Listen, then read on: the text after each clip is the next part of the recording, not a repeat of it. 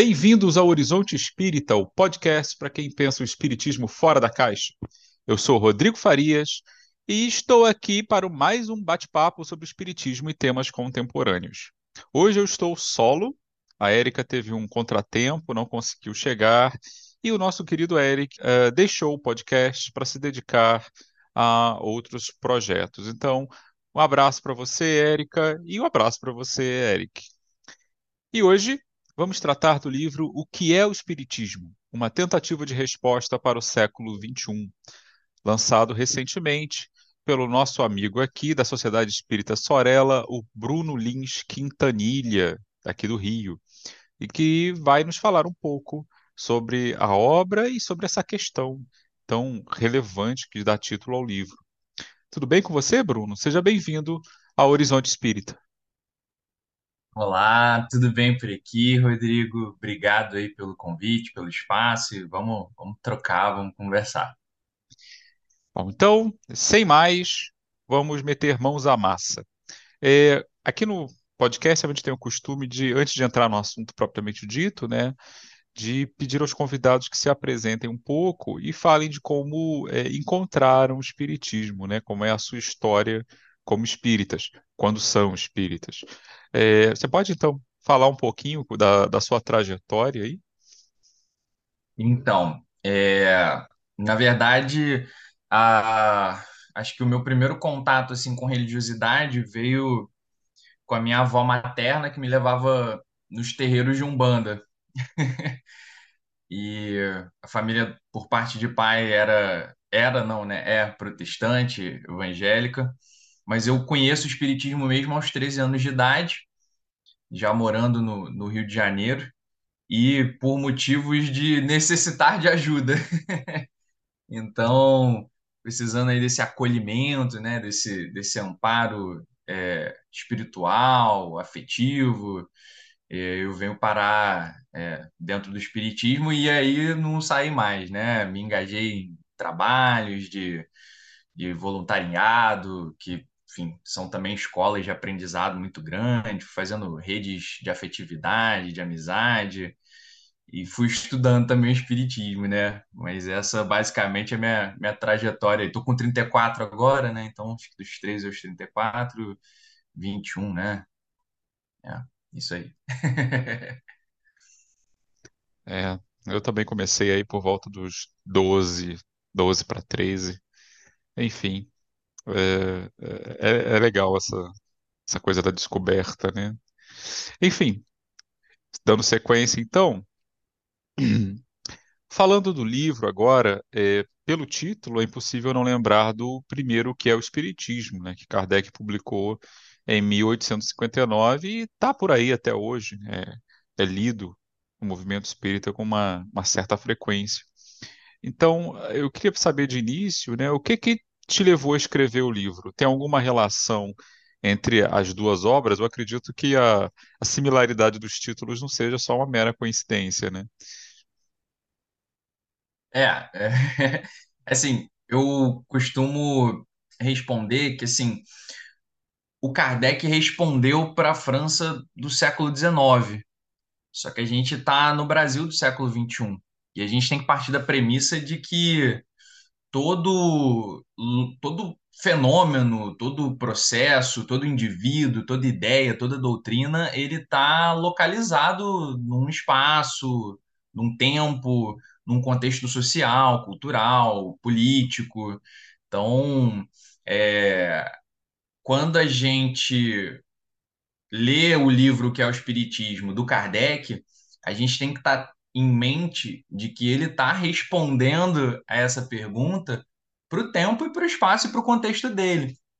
Só que, assim como a gente não explica hoje, no século XXI, o que, que é biologia, o que, que é história, o que, que é geografia, o que, que é política, da mesma maneira que a gente explicava no século XIX, eu tenho para mim que a gente precisa estar tá sempre atualizando as respostas. Muitas vezes as perguntas continuam as mesmas, né, ao longo da história, mas conforme os tempos vão passando e, enfim, o mundo vai mudando, a vida vai mudando, novas questões vão se propondo, a gente vai tentando fazer novas tentativas de resposta. E assim, para colocar só um, um assim, dados mesmo, quando Kardec escrevia o livro que é o Espiritismo, lá em meados do século XIX, só a título de comparação, no Brasil existia ainda escravidão institucionalizada, existia, é, não existia, aliás, é, democracia ou voto popular difundido, não havia sistema único de saúde, universidade pública, direitos trabalhistas, havia uma baixíssima mobilidade social, não havia rádio, televisão, telefone, internet, carro. Inclusive, nem o idioma que a gente fala é o mesmo. Então, o mundo, em aproximadamente 150, 170 anos, o mundo mudou muito. E o mundo mudou muito de forma extremamente acelerada. Então, o mundo que a gente conhece hoje, ele é radicalmente diferente do mundo no qual Kardec viveu e respondeu sobre o que era o espiritismo para ele. Depois que o Kardec escreveu a obra dele, vários outros autores e pesquisadores surgiram e continuaram estudando os fenômenos mediúnicos. Muitos médiums surgiram, escreveram inúmeros novos livros, novas teorias, novas hipóteses foram formuladas sobre o espiritismo, novos termos foram criados. O próprio movimento espírita adquiriu um tamanho e um modelo que não existia na França do tempo do Kardec. Então, se tanto a sociedade quanto o próprio espiritismo mudaram tanto, é, é, eu é, penso que é interessante que a gente volte a tentar responder essas antigas perguntas e não com anseio de trazer a resposta definitiva, porque eu acho que não existem respostas definitivas. Tanto é que o título do livro é uma tentativa, né? Tentativa de um brasileiro de 34 anos no século XXI. Assim, só para organizar para o nosso leitor, é, como é que se estrutura o livro? São três ensaios, né? Digamos assim, não é? Sim. É, o livro, deixa eu pegar ele aqui. O livro ele tem três cap... ele tem uma introdução, uma conclusão e três capítulos. O primeiro capítulo ele é intitulado Algumas premissas para o estudo espírita, e aí ele tem duas sessões é, intituladas O Exemplo de Kardec e Um Espiritismo Aberto e que Dialoga. O segundo capítulo tem como título A Dimensão Ética e Humanista do Espiritismo. E o terceiro capítulo ele tem como nome o, o mesmo título do livro, né? O que é o Espiritismo, uma tentativa de resposta para o século XXI. Então, é um, é um livro, na verdade, curto, né? Ele tem por volta de 70 páginas. A ideia é, é, é que fosse, sim, curto, é que fosse algo para ser acessível, fácil de ser lido, rápido de ser lido, e para que pudesse, antes de contribuir com respostas definitivas, contribuir com, com reflexões, com, com convite à, à troca de ideias. Enfim, acho que a intenção do livro, a estrutura do livro caminham, mais por esse sentido.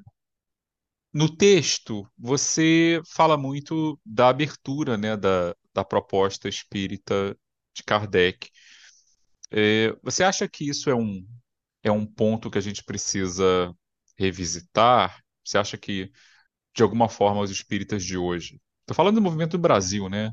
É, que é o capitão assim da, do movimento espírita no mundo. A gente pensa hoje em espiritismo, a gente está pensando no movimento essencialmente brasileiro, com algumas filiais aí, mundo afora. Mas você acha que está faltando abertura no movimento hoje, que esse é um ponto que precisa ser reenfatizado? Sim, é, eu, na minha percepção pessoal, e até no diálogo também com, com pessoas que convivem no movimento espírita e que têm uma, uma visão semelhante à minha, eu acredito que falta hoje no movimento espírita esse exercício da abertura e do diálogo para com aquilo que a gente não conhece, para com a ciência, para com a filosofia, para com questões da atualidade. E, inclusive, no próprio livro, eu proponho que essa era a postura do Kardec. O Kardec, se a gente for ler com atenção a revista Espírita, né, que é um, é grande making-off lá do, do trabalho dele, a gente vai notar que, dentro da medida do possível, ele estava atento aos acontecimentos da sociedade, aos acontecimentos do mundo da ciência, do mundo da filosofia. Então ele estava buscando estar em constante diálogo, assim, constante aprimoramento. Inclusive, a noção que ele tem de doutrina espírita é de algo dinâmico, é de algo que não está acabado, que não está engessado, que não está pronto. Tem um, um trechinho, inclusive, é, na Revista Espírita de julho de 1866, que o Kardec diz assim, ó, o Livro dos Espíritos não é um tratado completo do Espiritismo. Não faz senão apresentar as bases e os pontos fundamentais que se devem desenvolver sucessivamente pelo estudo e pela observação. Tem um outro ponto também que vai no mesmo caminho que o próprio Kardec também textualmente, no item 343 do livro dos médiuns, ele diz assim: Pensam muitas pessoas ao demais que o livro dos espíritos esgotou a série das questões de moral e de filosofia. É um erro. E, por fim, o mais famoso lá no capítulo 1 da Gênesis, o Kardec diz que o espiritismo deve acompanhar a ciência, né? que o espiritismo é progressivo. Então, o próprio iniciador desse campo do conhecimento, dessa doutrina, ele tem essa percepção de que o espiritismo, para sobreviver de forma saudável, ele precisa ser aberto, ele precisa trocar, ele precisa ouvir, ele precisa dialogar. E muitas vezes eu percebo no atual movimento espírita um fechamento, uma sensação de autossuficiência, sabe? Assim, como se é, tá bom só o que a gente sabe aqui dentro do espiritismo, às vezes até uma certa arrogância mesmo, sabe? De se achar superior. Então, acho que essa abertura para troca, para o diálogo é, muito importante. O espiritismo é produto do diálogo, né? Entre mortos e vivos diversos, né? Mortos de diferentes religiões, mortos de diferentes formas de pensar. Então, é, é da própria essência do espiritismo abertura e diálogo. Não ser assim me parece um contrassenso contra, contra a própria, enfim, própria proposta de Kardec. Bom, vamos, vamos testar essa hipótese. Como é que está sendo a receptividade, então, a, a, ao livro? Afinal de contas, já que está falando de abertura, né, dependendo da receptividade, já atacaram tomates e ovos em você ou, ou como é que está sendo assim? Onde é que você tem encontrado espaço para ser ouvido nesse ponto? Então, é, eu tenho divulgado a obra principalmente pela internet e por participação em, em lives, em, em, programas, em entrevistas. É, mas eu, eu não tenho divulgado muito ela, se eu posso dizer, presencialmente, né? Pelo menos por hora, fazendo palestras centros espíritas. Mas mesmo divulgando só pela internet, eu já, já tive um exemplo de uma, uma pessoa que veio me chamar a atenção, né? Falou, olha, a Kardec já escreveu um livro com esse título, né? No sentido de, oh, peraí, você está cometendo uma heresia, você não tem noção disso?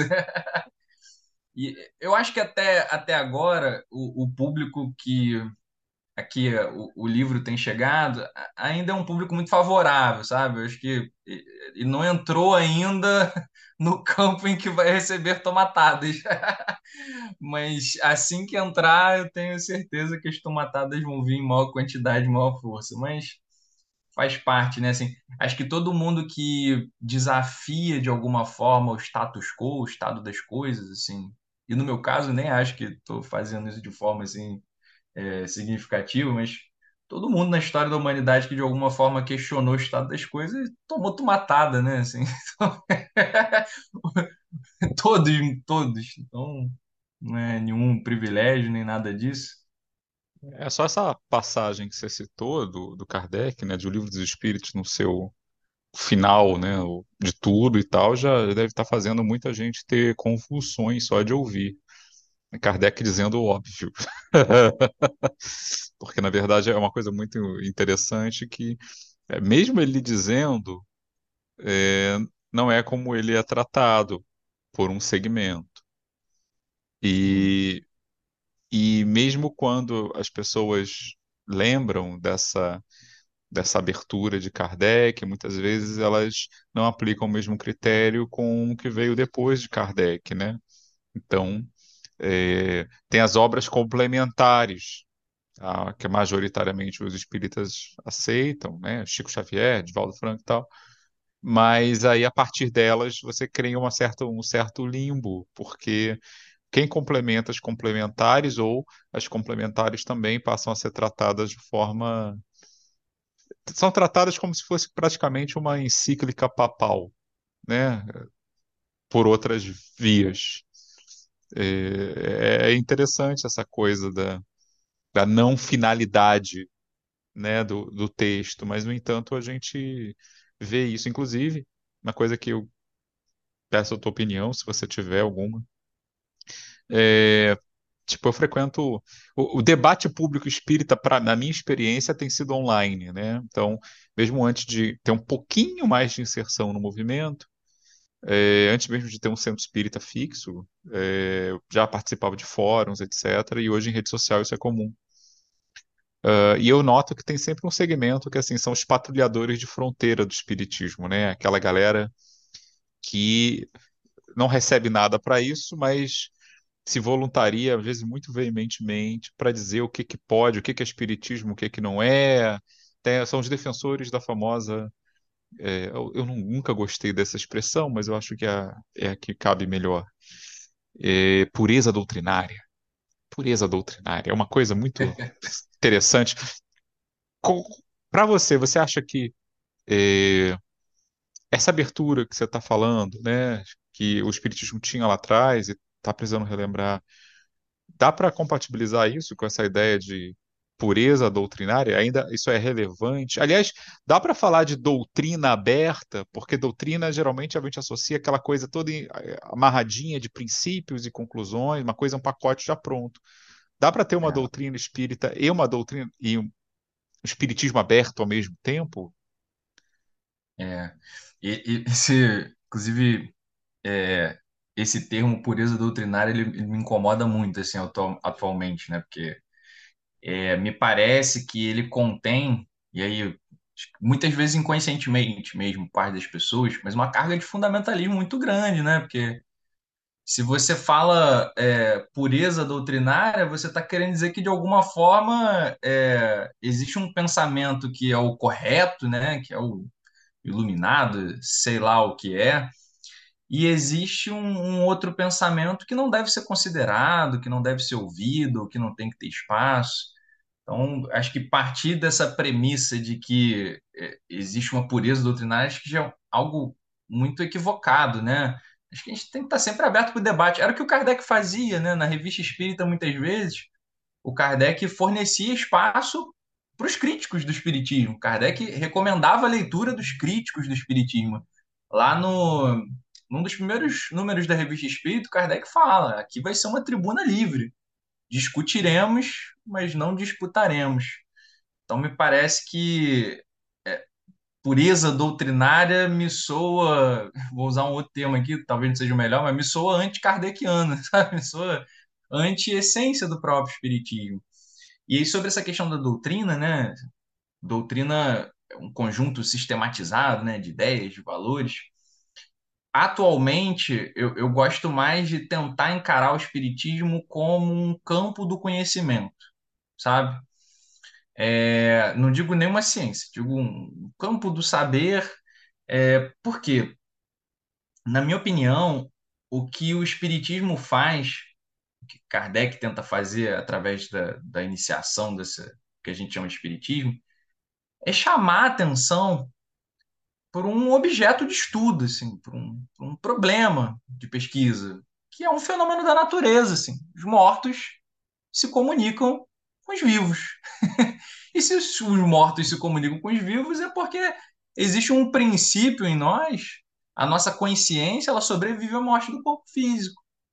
Então, inclusive, acho que sobre essa questão né, da, da sobrevivência à morte do corpo físico e da, da comunicabilidade, isso é fartamente documentado e a gente tem robustas evidências de que isso é um fato. Isso é empírico, aliás, né? Isso é, em certo ponto, bastante testável e verificável. Então, acho que talvez uma das grandes contribuições que o, que o Espiritismo tenha para trazer seja justamente chamar a atenção. Fala, gente, olha, tem, tem algo que a gente precisa focar a nossa atenção para estudar. São fenômenos da natureza. É, então, puxar esse, esse tema, esse assunto, esse objeto para dentro da sociedade, da, né, da, da cultura, da, da academia. Até porque Kardec não respondeu tudo, né? E até hoje a gente ainda tem muitas perguntas. A gente sabe, assim, com tanta exatidão como é que funciona a mediunidade, por exemplo, né? Todas as suas nuances, todas as suas questões. Então, é, me parece que essa é uma das grandes contribuições. E a segunda grande contribuição do Espiritismo seria é, o consolo que ele proporciona ao nos apontar que existe algo para além né, dessa, dessa vida física, que, que os afetos continuam, que a própria vida continua. Isso tem um poder assim de, de gerar esperança, sabe? De ressignificar a vida, de levantar pessoas, de erguer pessoas moralmente, muito grande. Então, me parece que essas são, são as duas grandes contribuições que o Espiritismo tem para dar, mas que me parece que quando a gente assume essa postura dogmática, que beira o fundamentalismo de pureza doutrinária, é como se a gente tivesse uma, uma ferramenta, sabe? Super, um super potencial e que a gente está subutilizando o potencial dessa ferramenta. Assim, eu não sei, eu fico imaginando que o espiritismo poderia ser ainda mais relevante, sabe, para a sociedade. Mas, enfim, é uma percepção pessoal, posso estar equivocado também. É assim, essa ideia do espiritismo como campo de conhecimento, eu acho que é uma das mais interessantes das que você traz no livro. né? mas ao mesmo tempo eu fico me perguntando, não sei o que que você acha disso. Mas pensar o espiritismo desse jeito, você acha que é compatível com o movimento da maneira como ele existe, né? A gente tem essas federação, modelo do centro, tem um modelo de centro mais ou menos, mais ou menos padronizado, né? Você acha que é, dá para meter um espiritismo não doutrina religiosa, pronta, acabada e, e pra, patrulhada, digamos assim? Mas dá para pensar ele como um modelo de conhecimento do jeito como é, e, e se der, assim, o, o que que muda? O que que muda na prática, assim, na vivência, é, na sua opinião, né? Sei que você não é profeta, né? Não é oráculo, mas você, acha que muda muita coisa, assim, no dia a dia, pensar o espiritismo como campo de conhecimento e não como uma doutrina religiosa? Olha, assim, eu acho que talvez eles possam coexistir, sabe? Uma coisa que no movimento espírita brasileiro me incomoda um pouco é, às vezes, essa tentativa de união que acaba, talvez inconscientemente mesmo, silenciando a diversidade, silenciando as contradições internas. Quando a gente sabe que qualquer movimento criado pelo ser humano é contraditório, é diverso, né? A gente vive a história do cristianismo, que é basicamente a história de fragmentações, de divisões, de heterogeneidade, de diversidade. É, vide, por exemplo, enfim, ideologias políticas, partidos políticos que tão, são também assim é, espaços de diversidade muito grande, discordâncias internas. Então, me parece que tem como essas coisas coexistirem assim, e, e talvez não seja nem o próprio movimento espírita que precise no campo do conhecimento, né, se colocar a estudar sobre isso. Talvez é, a academia, e eu acho que já existem alguns, alguns esforços, assim, não sei dizer até que ponto pontuais, mas a academia vem lentamente, mas gradualmente, é, em diferentes campos do saber, né? seja na história, ou, ou na sociologia, seja até no campo da, sei, da psicologia, mas ela vem já começando a, a, estudar, né, de alguma forma, esse objeto de estudo e suas nuances. Aquele livro que saiu muito recentemente, é, do Alexander Moreira, Ciência da Vida Após a Morte, que acho que traz, é, enfim, traz muito dos trabalhos que têm sido feitos, né, inclusive por autores de fora do Brasil, que de alguma forma estão tangenciando com essa questão do problema que o espiritismo tenta chamar a atenção, né? De, ó, tem uma coisa que sobrevive à morte do corpo físico, a nossa, nossa consciência sobrevive à morte do corpo físico, e ela é passível de comunicar, de onde quer-se lá que ela esteja depois da morte do corpo físico. Então, me parece que essas coisas podem sim coexistir, não precisa um acabar para o outro existir. E, e, em certa parte acho que isso já até acontece, né? Então, é, é, é, isso é uma coisa importante, assim. O fenômeno espírita ele não é propriedade do movimento espírita. Até porque o fenômeno de comunicabilidade, né? É, bom, ele está no ser humano, assim. Tem, tem pessoas que ouvem espíritos na Igreja Católica, na Igreja Evangélica provavelmente usar também ateus, muçulmanos, judeus. Então, o fenômeno espírita, ele não se restringe ao que a gente chama de doutrina espírita ou movimento espírita. Ele não é nosso. Acho que o, o, o movimento espírita, o espiritismo, eles só tentaram estudar né, e levar em consideração isso como, como um fator importante, mas eu acho que é como o próprio Kardec diz, não me lembro agora em qual obra, mas ele diz, olha, as estradas de trem são patrimônio, são patrimônio da humanidade, né? Assim, não não está circunscrito a um único grupo, pessoa, território, enfim, acho que é mais ou menos por aí nesse sentido. Falando ainda dentro do movimento, né, você logo na, na orelha do livro, né, na, tem uma breve apresentação sua, né, Barra do Piraí, olha só, você é nativo de Barra do Piraí. É, eu, Barra do Piraí eu só vi ao longe, eu só conheço Piraí muito mal e porcamente, mas é uma cidadezinha assim que me, me deu assim aquela vontade de, cara, quando eu me aposentar eu quero morar aqui. Aquelas pessoas sentadas na calçada olhando para o nada, um lugar bem, bem pacífico, bem roça, assim, é isso que eu quero. Uh, diz aqui também que você é, é autor de textos acadêmicos e espíritas, né? E outro dia, é, eu, e o, eu e o Bruno, a gente tem frequentado a, a Sorella, né? E Bruno já era mais veterano do que eu.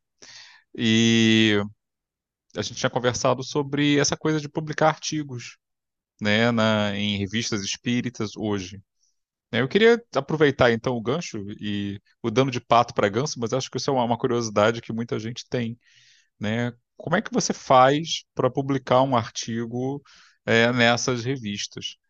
É, porque às vezes a gente tem a impressão de que, nossa, a revista parece meio que feita, feita do nada. Quem são esses articulistas? Como é que eles chegam lá? Uhum. Né? Tem que, tem que psicografar uhum. o artigo. Como, como é que isso funciona é, na prática? E depois, vou emendar logo, botar você para falar logo de uma vez. É, como é que foi a publicação do livro em si? É, eu sei que no seu caso foi uma edição do autor, né? Mas qual, como é que se, como é que é o caminho das pedras para aquela galera que de repente tem aí um, um texto engavetado e não sabe como tirá-lo de lá é, para o mundo? Né? Da forma de livro de fato, né? Não apenas um texto num blog, né? O textão de Facebook, um livro de verdade. Como é que isso funcionou para você? É. é. Então, é, sobre os artigos, é, eu acho que eu, eu tinha essa ideia assim também de que acho que eu não parava, acho que muitas pessoas não param para pensar, né? Muitas vezes eu, eu era um desses casos assim. É, eu também não imagino, ficava me questionando, né, de onde vim. É, eu comecei a escrever textos espíritas mais ou menos uns três anos aproximadamente. E isso teve muito a ver com a trajetória acadêmica, né?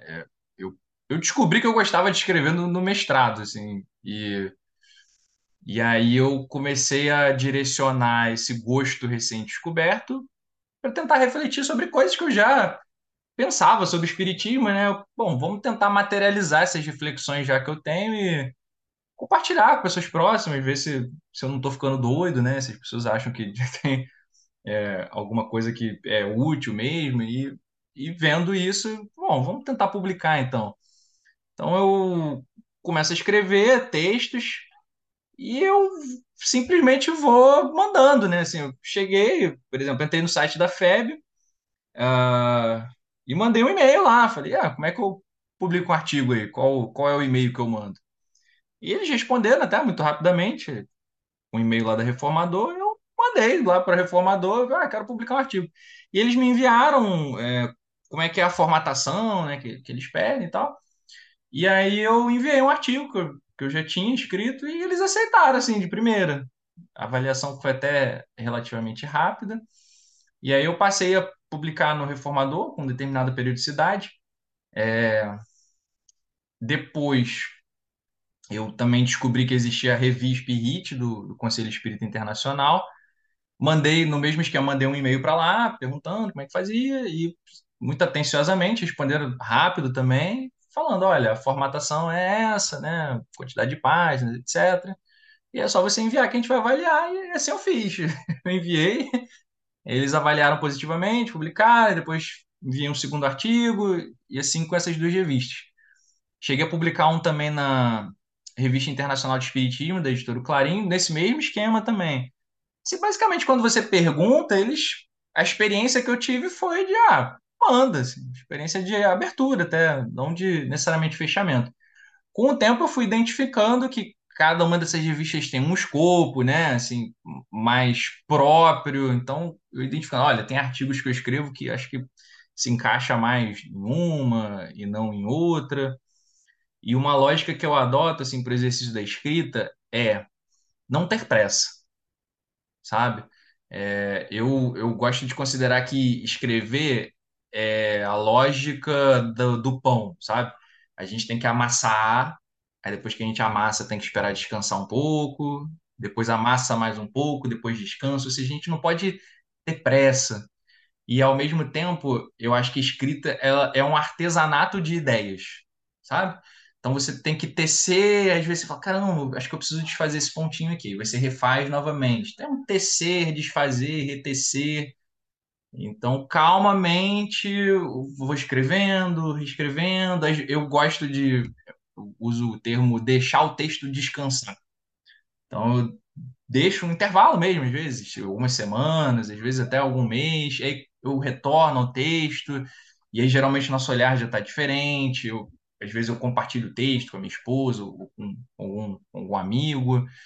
E assim vai. Assim. Então, fui estabelecendo essa lógica assim de, de produção, sem pressão também, não me pressiono por produtividade, periodicidade, nada disso. Me vem vontade de escrever uma ideia, uma reflexão, e eu começo a escrever, a hora que fica pronto, eu mando. Então, se ficar três meses, seis meses, um ano sem vir nenhuma ideia, também não, não fico forçando.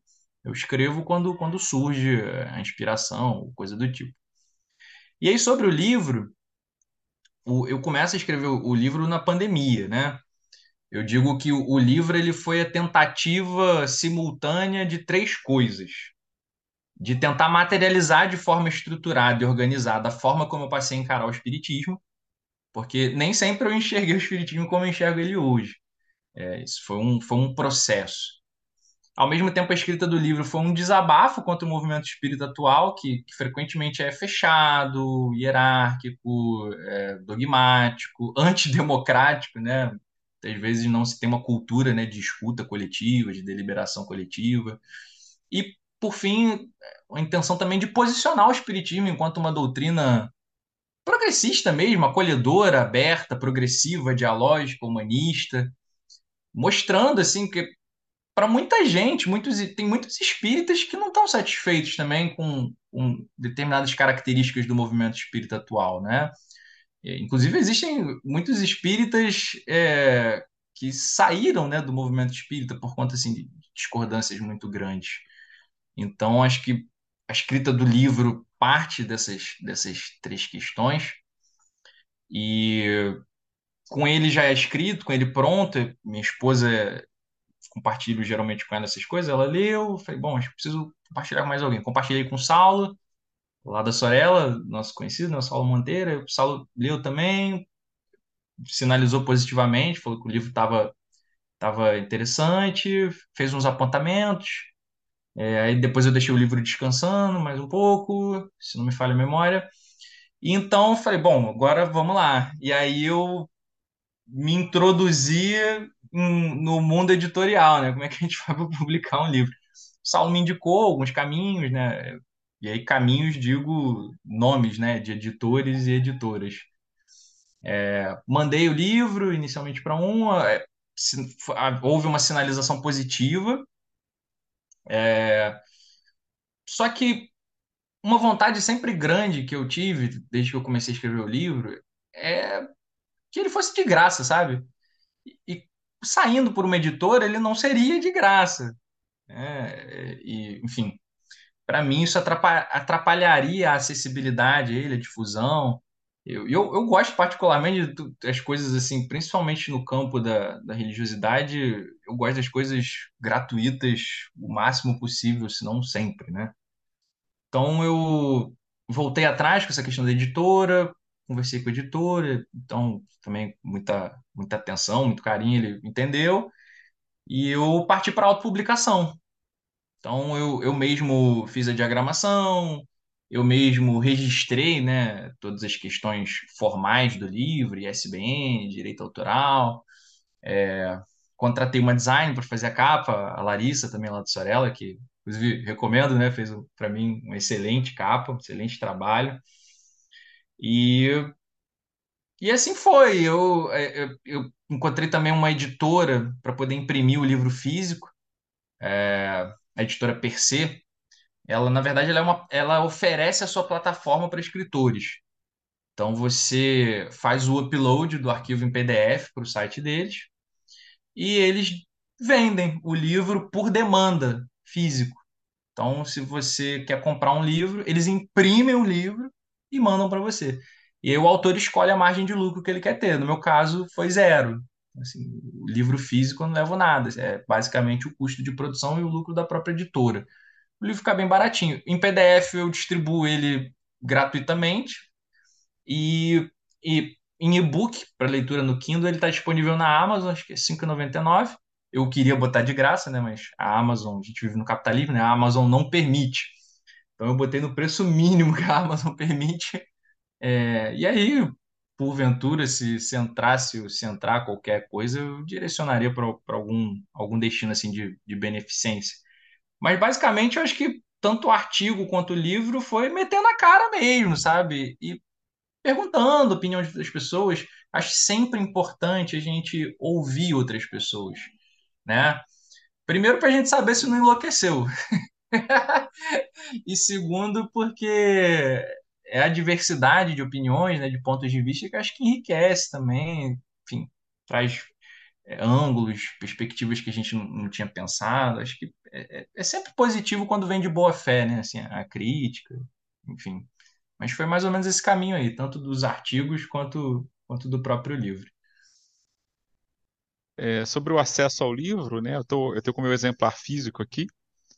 É, para quem quiser, né? O livro físico e o PDF vocês encontram no site da Perse, P-E-R-S-E, editora. Para quem quiser a versão Kindle, através do site da Amazon, né? amazon.com.br. É, mas acho que eu- o meu o meu está registrado na, na Amazon americana, então acho que eu consegui por lá também. Acho eu. É, e para quem quiser obtê-lo gratuitamente, né, se você se atrapalha aí com, com os PDFs, você pode enviar um e-mail para o autor solicitando. E o e-mail do Bruno é bruno l quinta tudo junto arroba gmail.com. É. Bruno, então assim já encaminhando para o final. Já que você falou, você está falando de livro, né? Então eu dei uma olhadinha aqui na bibliografia. Tem Kardec, né? Aquelas referências óbvias, inescapáveis, mas tem também uma Lilia Schwartz aqui e o Palhano Júnior, né? O Lamartine e Palhano Júnior, né? Reuniões Mediúnicas, Teoria e Prática, terceira edição da La Chatre. Tem até o Henrique Vieira, né? Falando aí de Sim, abertura, né? Henrique Vieira, para quem não sabe, é hoje deputado federal, mas é pastor evangélico é, e deputado pelo PSOL. né? Mas é uma, uma referência aí de, eh, de, de evangelicalismo progressista, digamos assim. Acho que ele é mais visto, mais conhecido assim, né? Então eu queria te perguntar, eh, tudo bem, essas são as referências que você botou no livro, mas assim, para escrevê-lo, você se inspirou em alguém em particular? Quais são as suas influências, digamos assim? É, então, é, na verdade, eu, eu gosto muito das, das, eu gosto bastante, particularmente da, da forma do, do Kardec escrever, né? É, eu cito Denis também no, no livro. É, Denis e o Kardec têm estilos distintos, mas que admiro ambos de maneira igual. Cito Ivone Pereira também, que é um, é uma médium que acho que tem contribuições assim, muito interessantes. Ah, o, cito também o Hermínio o Palhano. Eu acho que o Hermínio Palhano tem uma contribuição assim grande, sabe, ao espiritismo e que muitas vezes me parece que é subestimada no Brasil. O, o Hermínio era um cara que era aberto, né? Lia muito de Você está falando do Hermínio Miranda, né? Hermínio Isso, isso. Correia Miranda. Hermínio Miranda. é. Falei como se fosse o meu conhecido aqui da esquina, né? Ah, Não, de certo Hermínio. modo, todos eles são, né? Mas, mas- e o Lamartine é o Lamartine Palhano que eu já tinha citado. E, isso. O Palhano acho que tem uma contribuição, assim, até certo ponto, assim, é, terminológica, né? Criando alguns termos, até, que digamos, de alguma forma metodológica também, né? Propondo alguns caminhos, assim, de, de alguma forma se utilizar da mediunidade ou de pesquisar. E, assim, eu considero que o livro, ele nasceu de uma forma muito natural, assim. Eu, eu não sei se eu cheguei a pensar em algum momento, eu vou escrever um livro, assim. Foi durante a pandemia, é, falei, cara, vou botar no papel essas reflexões, porque tudo que está no livro eu já vinha pensando há alguns anos, né? Assim, são coisas que eu vinha discutindo com, com pessoas próximas, né? Eram inquietações que eu tinha. Então acho que eu comecei a desabafar aquilo ali textualmente, né? E sobre estilo de escrita, assim, teve também uma pessoa que me influenciou muito, foi o meu, meu orientador no mestrado, que ele me cobrava muito, assim, na escrita, a clareza, a objetividade, a concisão. Ele, em certa parte, veio da, da área da, das exatas, né, assim, da, da engenharia cartográfica. Então, eu acho que essa contribuição foi muito valiosa também para mim. É, eu já admirava muito a escrita que tenta ser simples, clara, didática, acessível a todo mundo, sem necessariamente ser simplória, ou ser, enfim. E acho que eu tento aplicar isso assim em todos os meus textos, mas acho que é, é a mistura disso tudo, assim, né? Desses autores espíritas que de alguma forma eu gosto, me identifico, essa influência do meio acadêmico também. E uma outra coisa também é eu gosto de obras curtas, sabe? Eu gosto de obras finas. A gente vive num tempo assim tão corrido, tão acelerado, e a gente sabe que não é a maior parte da população brasileira que tem o hábito da leitura, né? Então, às vezes também eu fico olhando livros assim, sabe? Livros de 300 páginas, eu falo, cara, será que não dá para escrever esse livro em tendo 50 páginas a menos, assim, sabe? Tentando fazer esse esforço de concisão mesmo, de enfim, sem também cortar, obviamente, partes fundamentais assim para a obra. Mas acho que essas foram as inspirações, essas foram foram as direções, foram as coisas que eu levei em conta, mas enfim, deixando claro também que foi um processo assim, sei se diria a palavra orgânico, o pessoal lá da Sorella vai, vai me zoar, né? Mas acho que nasceu de uma, de uma forma assim bem bem orgânica mesmo, né? enfim. Então, Bruno, já estamos aqui há quase 50 minutos, a gente está se encaminhando para o final. Então, eu queria, eh, te pedir que você deixasse aí para os nossos ouvintes as suas considerações finais. É, eu acho que para consideração final eu gostaria de, de ler um, um trechinho assim do livro, né? Um trechinho aqui da, da introdução, em que está assim, ó. O Espiritismo possui um arcabouço teórico e ético robusto, construído e desenvolvido por meio de muitas pesquisas, experimentações, trabalhos e esforços de muitas mentes e corações. Alguns mais conhecidos e outros muitos anônimos, nos dois planos da vida. Enxergo nele potência e poder de transformação individual e social, quando bem compreendido em sua essência e proposta. Dessa maneira, o Espiritismo seria uma das ferramentas, mas não a única, para contribuir com o progresso da humanidade. Particularmente, não gosto de imaginá-lo inserido em uma lógica de verticalidade, onde ele seria uma doutrina superior a outras religiosidades ou filosofias. Acredito que esse olhar é prejudicial e limitante. Gosto de encarar o Espiritismo como um campo do conhecimento e um conjunto de valores que vem somar ao ser humano, junto de tantas outras filosofias e religiosidades, em uma lógica de horizontalidade. Nós, espíritas, temos muito a aprender com a filosofia, com a ciência, com a sociedade, com ateus, budistas, candomblecistas, umbandistas, católicos, evangélicos, judeus, muçulmanos e tantos e tantas outras. Assim como eles e elas também têm a aprender conosco. A vida é abertura e troca, e quando nos fechamos em nossas próprias concepções e ideias, tendemos a limitar nosso próprio desenvolvimento enquanto seres humanos. É nas trocas e na diversidade que a humanidade vai além e atinge novos patamares de conhecimento e maturidade. Então é, é só um trechinho da introdução, mas eu acho que ele representa bem assim, é, acho que eu quero trazer, compartilhar e, e, trocar assim com a obra. Mais uma vez, ela não é nada de definitivo. Eu até falo isso numa nota de rodapé lá, né? Estou aberto para críticas. É só um, um desabafo e ao mesmo tempo querer também mexer as ideias, sabe? Trocar, compartilhar. É, enfim, nada de definitivo, mas uma troca, um compartilhar. Muito obrigado, Bruno, por ter estado aqui com a gente. Chegamos agora ao fim de mais um episódio do Horizonte Espírita. Né? Hoje conversamos com Bruno Lins Quintanilha sobre o livro que ele acabou de lançar, O que é o Espiritismo? Uma tentativa de resposta para o século XXI. Mais uma vez, agradeço ao Bruno pela gentileza de estar com a gente nessa quinta-feira tão calorenta aqui. E aproveito para lembrar que o Horizonte Espírita está disponível nas principais plataformas de podcast e também tem um perfil no Instagram, arroba Horizonte Espírita, e no YouTube. Nosso e-mail de contato é horizontespírita2, tudo junto, gmail.com. E estamos abertos a críticas, sugestões e o que mais vocês quiserem dizer. E quem gostou, né, compartilhe aí nas suas redes e nos ajude a divulgar o nosso trabalho. Tá bom?